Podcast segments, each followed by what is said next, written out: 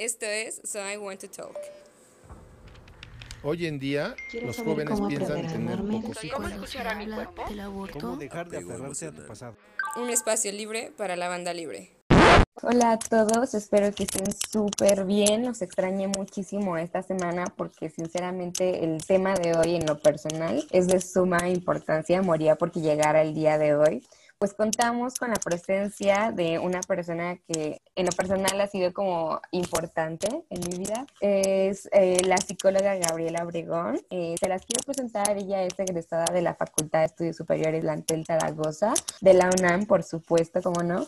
Estuvo un año en el Instituto Nacional de Cancerología haciendo investigaciones. Actualmente trabaja en, en, la Unidad Clínica de Atención Psicológica Integral, mejor conocida como UCAPI, brindando terapia a lo que viene siendo eh, jóvenes y adolescentes. Ha tomado igualmente diplomados en violencia y psicoterapia integral y el día de hoy estará acompañándonos en este episodio para hablarnos un poco sobre el cómo dejar ir, aprender a soltar y afrontar las pérdidas en diferentes ámbitos que tiene esta misma, ¿no? Cabe aclarar que estos serán meros consejos y opiniones que considero yo nos ayudarán un poco a abrir nuestro panorama respecto a estas situaciones que en ocasiones no estamos preparados para afrontar, ¿no? Así que sin más, Gaby, te agradezco muchísimo el espacio que nos brindas el día de hoy. ¿Cómo estás? Hola, Pau, no, muchas gracias por invitarme. No, hombre, de que la verdad es que tenía muchísimas ganas de hacer esto. Es de los episodios más anhelados que he tenido desde que inició como este proyecto. Así que estoy muy emocionada. Ok, esperemos seamos de ayuda. claro que sí. Pues me da muchísimo gusto saberte bien, la verdad. Y bueno, pues primero que nada quisiera que todos nos encontráramos un poquito como en sintonía. Y para esto ocupo que nos remontemos específicamente en a qué nos referimos cuando hablamos de una pérdida, ¿no? Creo que en términos muy generales, y corrígeme por favor si me equivoco, yo tengo entendido que la pérdida es como el someternos a la falta o a la ausencia de algo y en casos lamentables, eh, en su mayoría podemos hacer referencia a alguien que se tenía y que por alguna circunstancia que puede llegar a ser, no sé, ajena a nosotros mismos, ya no se tiene, ¿no? Y algo muy importante, creo que para perder algo, primero pues hay que tenerlo de alguna manera, ya sea de alguna manera física o simbólica. Entonces, pues creo que igual es importante tener un poquito en cuenta que no podríamos como perder algo que no se tuvo, pero no sé qué nos podrías eh, decir un poquito acerca sobre lo que es la pérdida. Pues sí, o sea, como tú lo, lo acabas de mencionar, pues cuando hablamos de una pérdida nuestra mente revoca o se, se va automáticamente al fallecimiento de una persona, ¿no? O sea, cuando hablamos de perdimos a un ser querido o cuando entramos en un proceso de duelo, que es el proceso que sigue después de la pérdida, automáticamente nuestra mente se asocia como alguien de mis seres queridos o alguien conocido falleció. Pero pues no, no precisamente tiene que ser solamente hablando de un fallecimiento. O sea, cuando hablamos de pérdida, hablamos de perder algo que representa algo para nosotros. Como bien lo dices, puede ser algo físico, como tal cual una persona, una relación, un trabajo, inclusive nosotros, bueno, como estudiantes, nosotros también tenemos una pérdida al momento de que cambias de escuela, de, grado, pasas de la universidad a un trabajo, pasas de la prepa a la universidad, o sea, cada cambio que, que, es importante para nosotros y significa perder aunque sea algo que a lo mejor nosotros podemos decir como pequeño, pero es simbólico para nosotros, ya conlleva un, un proceso psicológico de adaptación. Entonces puede ser desde algo material hasta ya algo más simbólico, como tú le dices, como una amistad, un, un trabajo, una familia, o sea, la salud tal cual, ¿no? Cuando te dan como un diagnóstico de diabetes, de en este caso COVID, por ejemplo, o de alguna enfermedad ya más grave como cáncer o VIH también genera una pérdida. Entonces, básicamente, nuestra vida en todos los ámbitos que nos desarrollamos, pues si tú lo pones de alguna forma diario, estamos perdiendo algo. Sí, definitivamente. Me hace pensar un poco en que sí, todos los días perdemos algo, ¿no? Que si las llaves, el dinero, cosas pequeñas, ¿no? Es hasta la cabeza andamos perdiendo, que si se me perdió la mascota, que si terminé con mi novio o mi novia, que ligue, las amigas, o sea, además, a veces hasta nos andamos perdiendo a nosotros mismos entonces sí, la pérdida se encuentra en, en muchísimas dimensiones y por lo mismo yo creo que nos afectan muchísimo a nosotros como el ser humano, ¿no? Entonces, e, en este sentido, ¿tú cómo consideras que nos afectan eh, este tipo de pérdidas a nosotros? Bueno, pues como te decía, automáticamente después de una pérdida significativa para nosotros entramos en el proceso de duelo, ¿no? Que básicamente en términos generales el, el duelo es un reacomodo psicológico, es decir, que nosotros ahora nos tenemos que adaptar a vivir sin eso que perdemos. Como tú lo decías, ¿no? Desde las llaves, bueno, ya no encontré las llaves, ya me tengo que ir, entonces yo me adapto, ¿no? Pues llamo este y le hablo a mi mamá para que llegue más temprano, o sea, yo busco la forma de adaptarme a ese yo creo que es un ejemplo muy burdo, pero es eh, básicamente lo que tenemos que hacer, ¿no? Yo pierdo algo y entonces psicológicamente hablando, emocionalmente hablando, conductualmente hablando, entramos en un proceso de adaptación, de un reacomodo de las piezas de mi vida, acomodarlas a ese espacio vacío. ¿Sí me explico? Entonces, este es el proceso del duelo. Y el duelo es muy complicado, demasiado complicado, porque depende de cada persona y de los recursos, tanto económicos, físicos, emocionales, redes de apoyo que la persona tenga. Entonces es un proceso bastante, bastante complicado. Sí, me imagino que igual, eh, pues parte de lo que mencionas es meramente individual, ¿no? Creo que nos afectan en diferentes dimensiones y a todos de una manera diferente. Y creo que es por lo mismo de que nos encontramos en constante cambio y que somos, pues, seres que por naturaleza nos encontramos a veces apegados emocionalmente, ya sea cosas, personas, sentimientos, momentos y demás. Y, y que no solamente sufrimos de este apego emocional, ¿no? Sino que también no sabemos dejar ir. Eh, esto me hace recordar un poco que en el primer episodio que tuve eh, hablábamos un poco sobre el miedo que tenemos en ocasiones al, al, cambio y que una parte muy importante del mismo tiene mucho que ver precisamente con el soltar.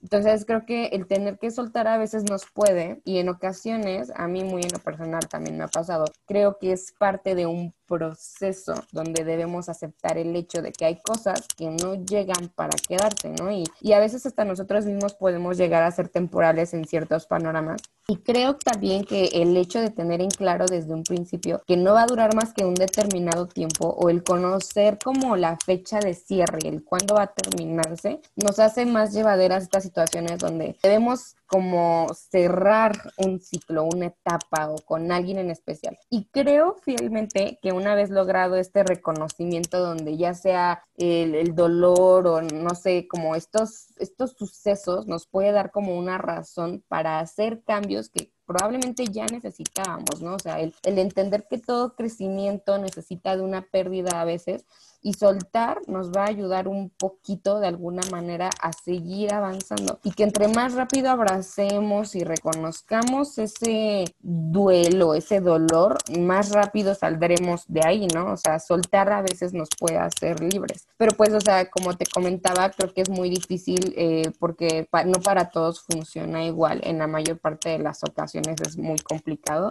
Y, esto me lleva, me, lleva a hacerme una pregunta muy, muy importante que sería como existen entonces como diferentes tipos de pérdida y, y, en dado caso de que sí existieran diferentes tipos de pérdidas, o sea, son muy diferentes entre sí.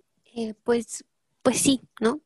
Como te decíamos y como hablamos desde el principio, pues hay pérdidas de todo tipo. ¿no? Desde las físicas, como una persona hablando de un fallecimiento, de una relación, este, de un trabajo, un carro, cuando nos asaltan, o sea, perdemos cosas como materiales, por así decirlo, ¿no?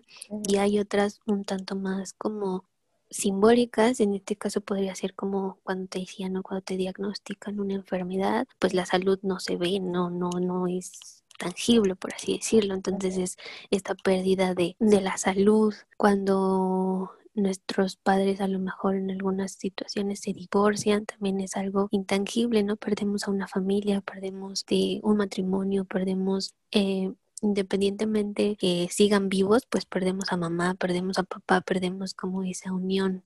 Claro. Este, en cuestiones de estos cambios que yo te decía de la escuela, pues no es algo que nosotros podamos ver físicamente. Ok, sí, la escuela es física, pero el cambio más es como un tanto simbólico. ¿Por qué? Porque nuestros amigos se van a otras escuelas, perdemos nuestra rutina en sí, perdemos a los maestros, nuestras, nuestras materias, y entonces viene un cambio, ¿no? Y es algo que tú también mencionabas, el cambio siempre va a tener un cierto grado de dificultad porque cada cambio genera una pérdida. Cada vez que tú avanzas y haces algo nuevo, estás haciendo o estás perdiendo lo que, lo que hacías antes. Entonces, por eso los cambios son tan difíciles, por eso el soltar es tan difícil. ¿Por qué? Porque te enfrentas a algo desconocido. Podemos verlo en las relaciones tóxicas, como ahorita lo mandan, ¿no? Si tú platicas con una chica, con un chico que está en una relación, eh, yo que, que, he platicado por, por esto de, de dar terapia a adolescentes, yo me he encontrado mucho con estas chicas que dicen es que me siento mejor estando con él porque es como algo que conozco. A, a, soltarlo y, y, no saber nada de él, ¿no? Entonces es como desapegarte a lo conocido, porque obviamente sabes que si en algún momento él o ella se va, te vas a enfrentar a algo que no conoces y a veces, no sé si has escuchado ese dicho que es como de mejor eh, malo por conocido que bueno por conocer, algo así, ¿no? Entonces va por ahí el asunto y a veces nos aferramos tanto a las personas, en este caso a las cosas, aunque sabemos que nos haga daño, pero es más por el miedo a enfrentarme a algo que no conozco. Tú mencionabas una palabra que me movió un poquito en la cabeza, el, el desapego, de alguna manera, y, creo que el desapego no siempre significa el no, no poseer nada, ¿no? Creo que significa más bien no dejar que te, algo te posea a ti, ¿no? Como hacernos dueños de nosotros mismos y, y el tener presente a veces que, que, tenemos que olvidar que sentimos y lo que sentimos si es que nos hace daño, ¿no? Y recordar qué es lo que merecemos. Entonces, cuando nos damos cuenta que pues ya ahí no es, que hay que darle como thank you next, y pues las cosas se hacen más fáciles, ¿no? Porque es donde empieza esta parte que comentaba sobre vemos que ya no es para siempre y puede que no lo veamos ahora como un proceso imposible. Y bueno, sobre esta, esta pregunta que tengo sobre, sobre lo que sentimos, ¿no? El por qué nos duele cuando perdemos a alguien de cierta manera, pues creo que es, es precisamente por este tipo de lazos que creamos eh, antes de sufrir estas pérdidas que, que tenemos, ¿no? Algo que yo en lo personal he aprendido gracias a toda la banda que ha entrado y salido de mi vida a lo largo de estos años, es que debemos aprender a hacer conexiones profundas, pero sanas, que no te hagan daño, que no te resten y no atarnos a ellas. O sea, está chido que puedas tener como conexiones eh, o lazos que te unan a la gente, pero mm, hay que saber no, no, quedarnos como amarrados a esos lazos, ¿no? Porque yo conozco mucha gente que, o sea, por cosas muy pequeñas que para muchos pueden ser hasta insignificantes de cierta manera, quedan como atados de alguna manera a esa persona y ya no pueden avanzar, ¿no? Y, y, lo vemos mucho en lo que tú comentas, como las relaciones tóxicas, el famosísimo amigo, eh, amiga, date cuenta, ¿no? Creo que e, es, es, es, un ejemplo muy, muy obvio, muy presente en nuestras vidas del día a día, que todos y todas hemos sufrido en alguna dimensión. El, el hacer una conexión y quedarnos atados ahí y no querer abrir los ojos, ¿no? Creo que es importante eh, tener en cuenta que sí, perdemos a alguien y nos duele, pero a veces ese dolor nos va a ayudar como a, superarlo al mismo, ¿no? Y bueno, esto me, me, lleva a pensar, podemos perder a una persona en el sentido de que pues ya terminó nuestra relación, ya sea nuestra amistad, eh, el noviazgo, incluso hay, hay relaciones familiares y lazos familiares que se rompen, como el matrimonio, que son diferentes tipos de duelos los que se llevan, ¿no? Entonces, ¿cómo es que podemos, cómo, cómo, plantearte mejor esta pregunta? Um, no sé, se me ocurre, por ejemplo, la pérdida se clasifica de, de muchas maneras, ¿no? Pero, y ahorita me estoy refiriendo mucho a pérdidas de relaciones pero ¿qué pasa cuando de alguna manera creemos que perdemos la identidad dentro de este tipo de situaciones donde en verdad nos vemos perdidos a nosotros mismos? Yo veo a, gente que lamentablemente ha perdido a otras personas que ha sido como muy cercana para ellas y ya no ven su vida sin ellos, ¿no? Eh, y pasa, no sé, cuando se muere tu pareja, cuando mm, terminas una relación de muchos años a la que tú le veías un futuro y era tu vida, ¿no? Y entonces tú dices, sin esta parte de mi vida, ya no soy nada, ¿no? Y, sientes que pierdes como, te pierdes a ti mismo.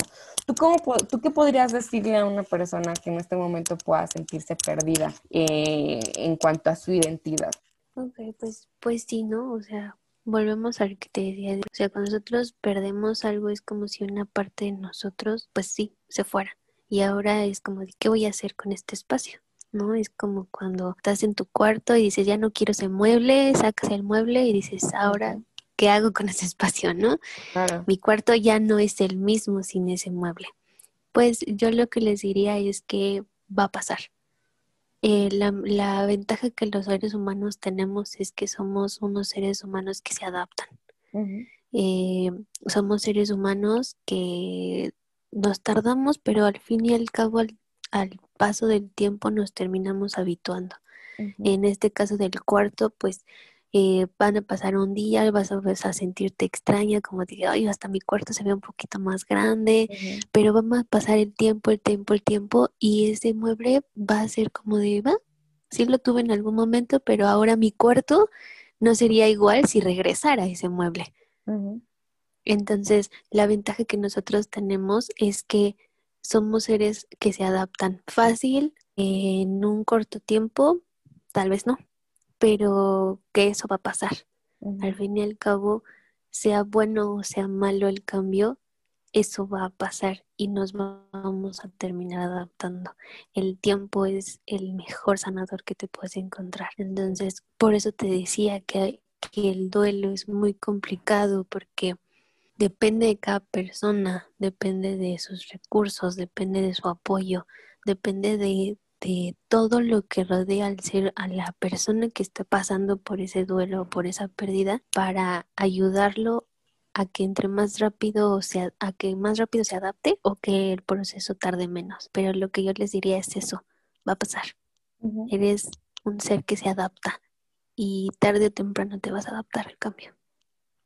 Me gusta mucho eso que mencionas. Y quisiera retomar un poquito esta parte del duelo, o sea, como Ok, entonces el, el, duelo es algo que me queda muy claro, depende completamente y muchísimo del tiempo, ¿no? O sea, eventualmente el tiempo va a apoyarnos. Pero más bien, eh, la pregunta creo sería, ¿hay fases en un duelo? Y de ser así, ¿cómo crees que podríamos identificarlas? Me imagino que no podríamos como anticipar que en dado caso de que haya fases dentro de un duelo, eh, vaya a pasar precisamente como en orden, ¿no? O sea, creo que la mayor parte de las personas no pasan por las fases de un duelo de una manera, llamémosle, progresiva, pero mm, probablemente haya partes o etapas del mismo duelo que es importante podamos reconocer para poder tal vez hacerlo un poco más fácil para nosotros mismos. ¿Hay alguna, un orden o algo parecido? Sí, sí, como todo proceso psicológico, pues tiene fases.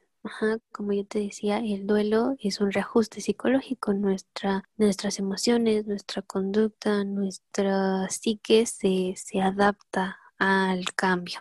Y sí, hay etapas. El duelo tiene cinco etapas. La primera es viene inmediatamente después de la pérdida y se llama negación.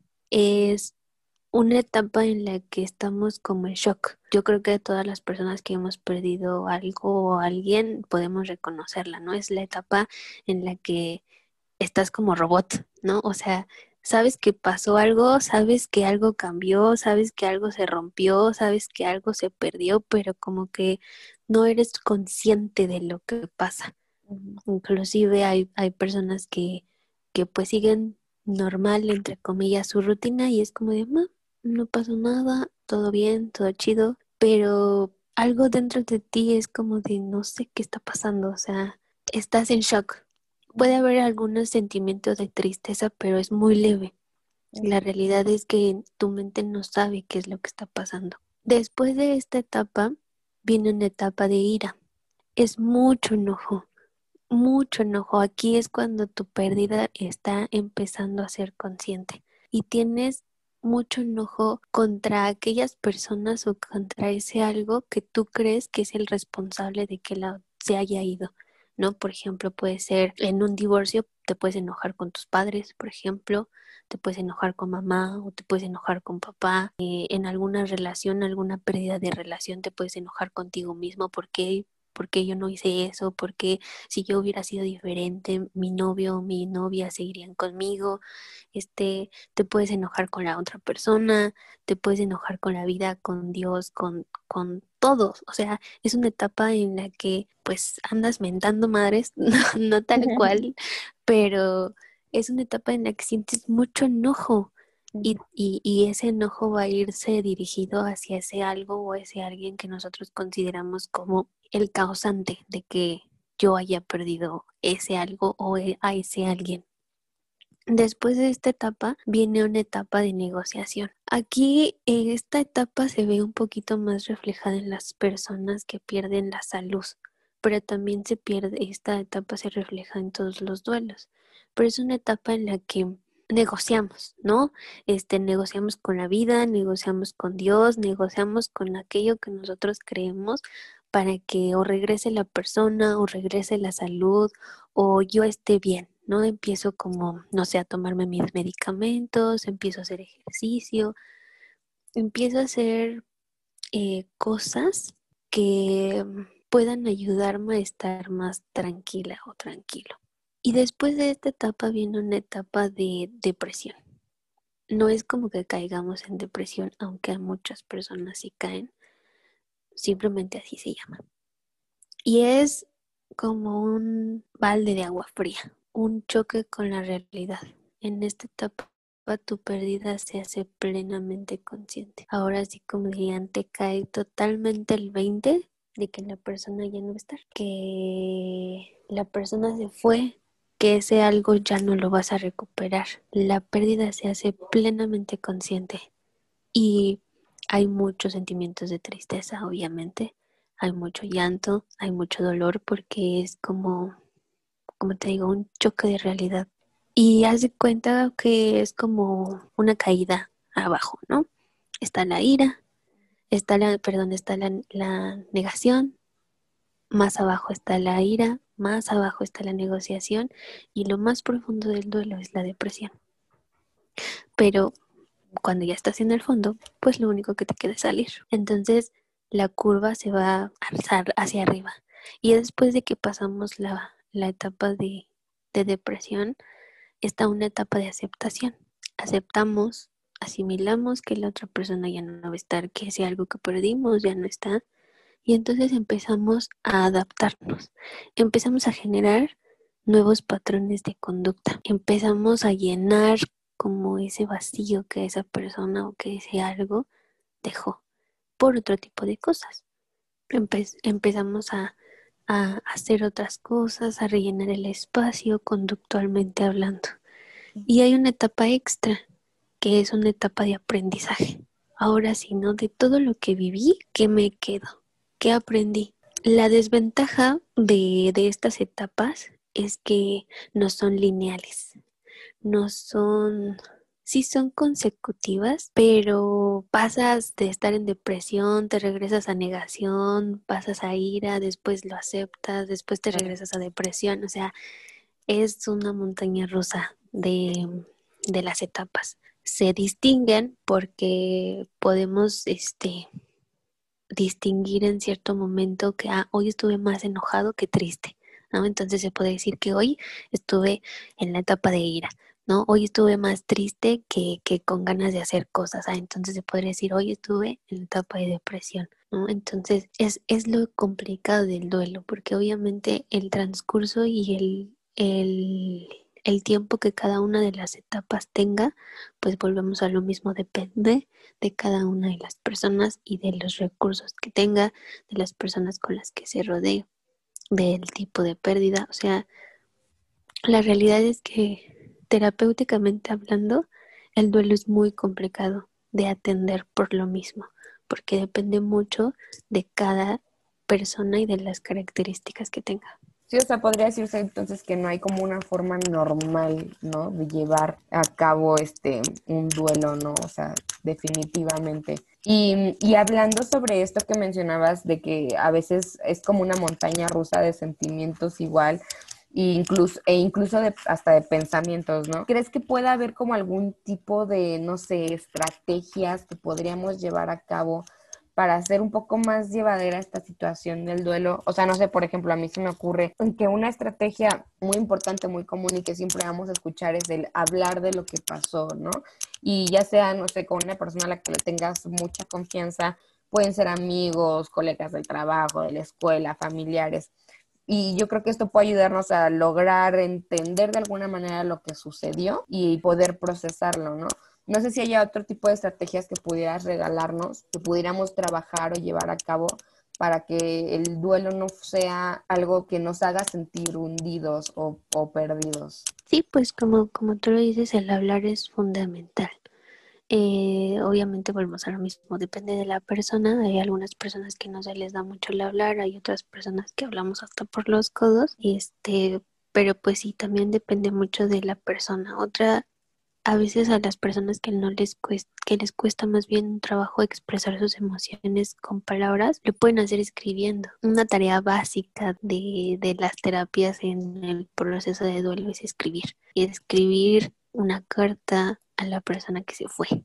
¿Por qué? Porque ahí expresamos todo y a veces he tenido la experiencia de que a veces nos expresamos más escribiendo que con palabras. A veces hablando se te van algunas partes, ¿no? Y todos lo hemos vivido como de chin, le hubiera dicho esto, oh, chin, se me, se me escapó esto, ¿no? Y, y a veces cuando lo escribimos no es como que se te escapen cosas, o sea, simplemente la emoción fluye y lo vas escribiendo conforme lo vas sintiendo. Otra ventaja de la escritura es que a veces al momento de que nosotros sabemos que no va a haber nadie que la lea, podemos decir las cosas un poquito más honestas que cuando a veces maquillamos, cuando hay es que qué tal si le digo esto y qué voy a pensar de mí, ¿no? Mejor esto lo oculto y mejor le digo esta otra parte, ¿no? Y a veces cuando escribimos, como nadie lo va a leer, como nada más es para nosotros, eh, somos a veces un poquito más honestos y nos, nos eh, extendemos más en nuestra escritura. Eso podría ser un tip. Eh, otra otro, otra situación es pues no dejar como de hacer tus cosas. El mantenerte distraída, distraído es, es importante. El ejercicio también es muy importante en nuestro cuerpo. una otra forma de expresar nuestras emociones, aunque no las estemos expresando como normalmente eh, creemos es el ejercicio. El ejercicio nos ayuda muchísimo a sacar como por medio del sudor y de las sustancias que genera el, el ejercicio en nuestro cuerpo y en nuestro cerebro nos ayuda a sacar como todo. En lo personal yo he visto que, no sé, obviamente no generalizo, pero creo que los hombres son como más así. Y no solamente en cuestión del duelo, sino en cuestión de sus emociones. Con la experiencia que yo he tenido, las mujeres somos como, ay, le voy a hablar a la amiga, ¿no? Le voy a hablar a la amiga, voy a ir a tomarme un café. Y los hombres son como de, me voy a ir a jugar fútbol o me voy a ir al gimnasio. Entonces, a través de las actividades físicas también podemos sacar eh, las emociones. El buscar apoyo, apoyo emocional. Si es necesario, pues obviamente la búsqueda de un psicólogo para que el psicólogo te ayude, pero también alejarte de tu red social, de tu red. A veces en ese tipo de pérdidas de duelos, lo único que queremos es estar solas y sí está bien, si es como un, un, proceso que a veces va a necesitar un tiempo a solas para replantearte cosas, para pensar, para analizar, pero el mejor consejo es no lleven la carga sola. Apóyense en las personas que más estén cerca, háblenlo y, y entre menos solas estén, mejor. Te digo, va a haber este, este estas ganas, ¿no? De estar sola, de, de no querer hablar con nadie, de no querer hacer nada, de quedarme en mi cuarto tristeando. Y se vale, ¿no? Se vale. Pero es como de lo hago, lo expreso, lloro, pataleo, grito si quiero, pero lo dejo ir. un aspecto importante es también dejar ir las emociones. Ya lo hice, ya grité, ya estuve sola, lo dejo ir y continúo. Entonces, eh, creo que eso es algo básico que todos tendríamos que hacer en el proceso de duelo. Claro, y sí, creo que es muy importante el, esa parte de no, llevarlo solo y aceptar a veces nuestras emociones, ¿no? O sea, cualquier tipo de emoción que estemos sintiendo, a veces va a parecer extraño que en pleno duelo tal vez nos, nos sentimos extremadamente felices o extremadamente tristes o eh, muy cansados. Creo que todas estas son emociones completamente normales y es muy importante darles su, su reconocimiento, ¿no? el no negarlas. Y algo que me, me estaban haciendo ahorita que comentabas, el de alguna manera buscar ayuda, el no cargar con todo esto solos. ¿Crees que haya algo en específico que podamos hacer nosotros como tercera persona? O sea, tal vez yo no soy una persona que está sufriendo directamente la pérdida en cualquiera de sus etapas o en cualquiera de sus tipos, pero probablemente alguien a quien yo aprecio, alguien que tengo cerca, alguien que intenta apoyarse en mí, está sufriendo un tipo de pérdida.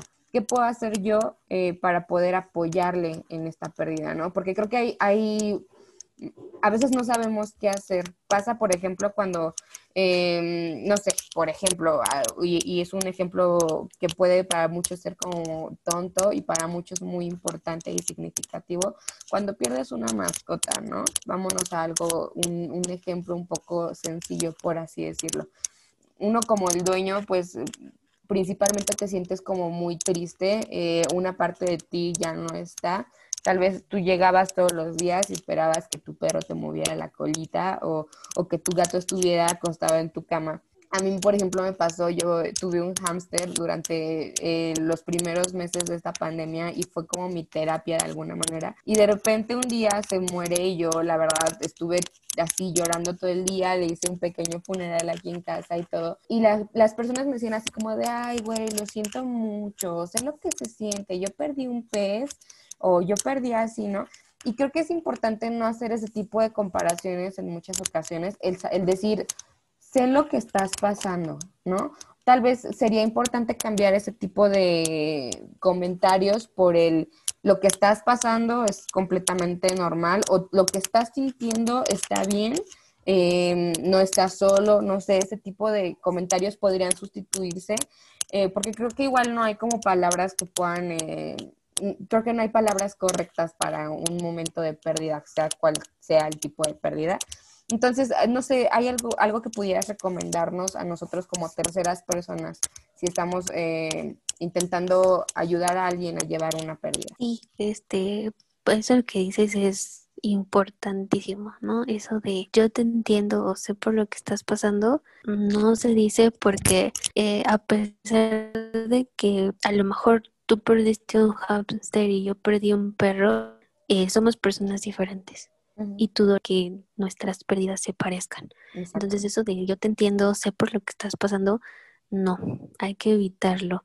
También el típico échale ganas, tampoco se dice porque pues entonces la otra persona se podría sentir aún más mal porque dice, o sea, a lo mejor ella sí le está echando ganas uh -huh. y al momento de que tú le dices, échale ganas, es como de, güey, o sea, y entonces lo que estoy haciendo no está valiendo. Uh -huh. O sea, mis ganas que le estoy echando no se notan. Entonces, en vez de ayudar, tal vez ese comentario pueda perjudicar un poco más.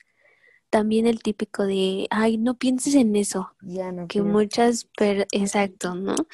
Eh, muchas personas te dicen, o oh, así como de, güey, no, no, no, no hablemos de eso, este, ya pasa la página, este, vamos a hacer otra sí, cosa. Sigue con tu vida, ¿no? Exacto, ¿no? Que, que muchas personas, yo sé que a lo mejor pues no lo hacen con afán de molestar. Claro. Eh, pero no son frases que ayudan. ¿Por qué? Porque es como minimizar el dolor de la otra persona. Es como minimizar el sentimiento y como que lo que ella siente no se vale, no vale, no es importante.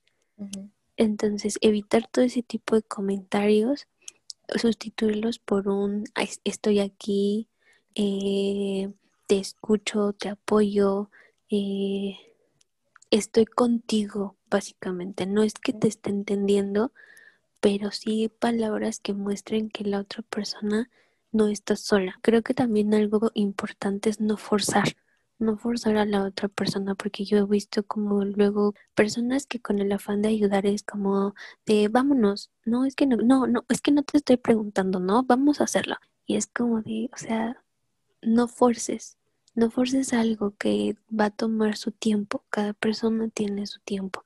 Y si la persona ahorita no se siente con ganas de hacerlo, de salir, no la forces a hacerlo si ella no quiere. Y no te enojes si ella no quiere, porque hay personas que es como de, ay, güey, es que qué manchada, es que no quiere salir. Y o sea, en vez de ayudar, perjudicamos más a la persona. No intentar reemplazar tampoco tan rápido la pérdida, creo que también sería un punto importante. No es como de perdí a un perro y ya mañana mi novio llega con otro. Es como de, no este, o ya perdí a un novio y pasado mañana ya estoy saliendo con otro, ¿no? Este, digo, pues, en ese caso que se pueden como, en cierta forma, reemplazar en otras pérdidas como el fallecimiento de alguien, pues eso jamás va a pasar, ¿no? Claro. Pero creo que, que la, el consejo sería como darle tiempo a la otra persona y simplemente hazle saber que estás ahí. Ni siquiera es como de muchas personas dicen, es que no sé qué decirte, a veces no, no queremos recibir nada de regreso. Simplemente queremos ser escuchados y con el simple hecho de que tú me estés escuchando, con el simple hecho de que tú me abraces o que tú me digas te quiero o estoy aquí, con eso es más que suficiente. Sí, es cierto. Creo que a veces una, una acción como un abrazo incluso puede sentirse muchísimo mejor que un montón de palabras que a veces nosotros mismos no sabemos qué decir, eso es muy cierto. El no sé qué decirte, pues es porque tal vez de verdad no sabemos qué decir. Y a veces hasta es un poco incómodo el decir eso. Entonces creo que sí, el simple hecho de hacernos presentes, no dejarle solo Em, y, tal vez no estar presentes eh, físicamente, ¿no? Yo creo que en estos tiempos de pandemia, de coronavirus, es muy complicado el poder acompañar a tus seres queridos cuando están sufriendo una pérdida por, por esta enfermedad, por ejemplo pero hay maneras también de ofrecer tu compañía sin estar ahí físicamente, ¿no? Eh, todo es válido, yo creo, ¿no? Desde un, mensaje de buenos días, ¿cómo estás? Una llamada para checar si te hace falta algo, hasta incluso, no sé, tal vez eh, cuando una persona está sufriendo este tipo de pérdidas en su vida, que la verdad es que a veces todo te cambia, la rutina te cambia, eh, todo, absolutamente todo te puede cambiar hay veces hasta que las personas se olvidan de la comida misma, ¿no? Y no tienen tiempo no tienen ganas. Pues tal vez no puedo ir y prepararte la comida y cerciorarme de que te la vas a comer. Te mando un, un ¿no? Un, Uber con, aunque sea algo para cerciorarme de que no nada más estás este, cuidando tu alimentación y no le estás tirando a la basura, sino que sepas que estoy al pendiente de ti y que estoy aquí, ¿no? Aunque sea de lejitos y aunque no me veas, creo que también puede ser una manera de poder apoyar de alguna manera.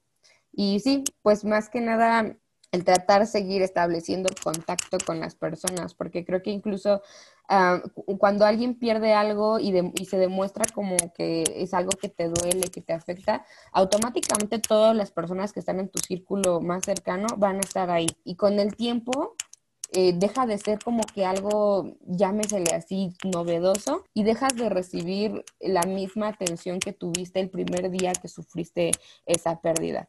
Creo que es importante seguir en contacto después de lo que ha pasado. Se nota muchísimo, por ejemplo, el mismo caso pondremos cuando alguien fallece. O sea, los primeros días vas a tener mucho apoyo, la gente te va a hablar, te va a ver, pero pasando un par de semanas, un par de meses, un par de años, a las personas se les olvida de alguna manera y te vuelves a sentir, si no es que es igual de solo, hasta más solo, ¿no?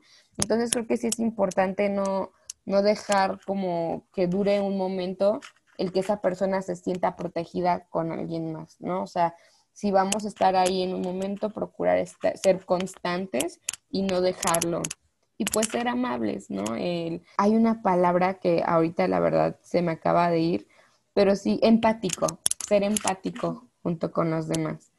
Y pues creo que eso es algo con lo que yo me quedaría muy en lo personal y son cosas que quisiera poner en práctica yo misma porque tal vez eh, muchos de nosotros no hemos eh, sufrido una pérdida que nos haga sentir que de verdad el mundo se nos vino abajo, pero hay muchos otros que sí y a todos nos eh, va a ser de muchísima ayuda esta información que nos has compartido. Yo mm, te agradezco muchísimo, la verdad. Y pues no sé si, si pudieras dejarnos aquí algún contacto, no sé, tu red social o algún lugar donde pudiéramos eh, contactarte si llegara a ser necesario? Eh, claro, pues así como una página, eh, bueno, estamos empezando un proyecto, unos amigos y yo, que se llama Psicognitivo con P al principio. Entonces es una página de Facebook, ahí si le pueden dar like, nos ayudaría muchísimo. Estamos ahí subiendo material eh, con temas mm, variados en psicología, tips también sobre ansiedad, sobre depresión, este, no solamente en cuestiones de duelo. Y pues así como tal a mí, pues en, a nivel personal, pues tú si, si necesitan como ayuda, te doy eh, la autorización de pasar mi número si es necesario. o si no, pues este ahí en la página de internet, pues les digo, yo estoy trabajando en, en una clínica allá por Nesa y se llama Ocapi, entonces ahí preguntan por mí y ahí yo estoy de lunes a viernes trabajando ahí. Entonces, si les puedo ayudar en algo, pues ahí contáctenme sin problema. Muchísimas gracias, Gaby. Estoy súper segura de que a muchos nos puede hacer falta. A mí en lo personal les quiero comentar, Gaby me ayudó muchísimo a comprender muchísimas cosas que pasaban en mi cabeza y la quiero y la admiro y la respeto por eso.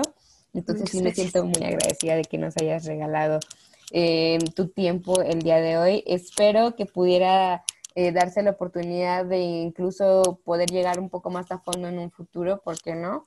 Y pues nada, también agradecerle a todos los escuchas que estuvieron aquí al pendiente de, de este episodio que con muchas ansias se hizo y pues desear que tengan un hermoso, hermoso día. Nos estaremos viendo aquí el próximo viernes con un poquito más en So I Want to Talk. Ya saben, cualquier duda, queja, sugerencia, comentario, pregunta, súper bienvenido en nuestro Instagram arroba so.iwant.tutalk. Los queremos muchísimo. Quiéranse, cuídense, protejan a los suyos. Los queremos mucho. Besotes. Bye. Bye.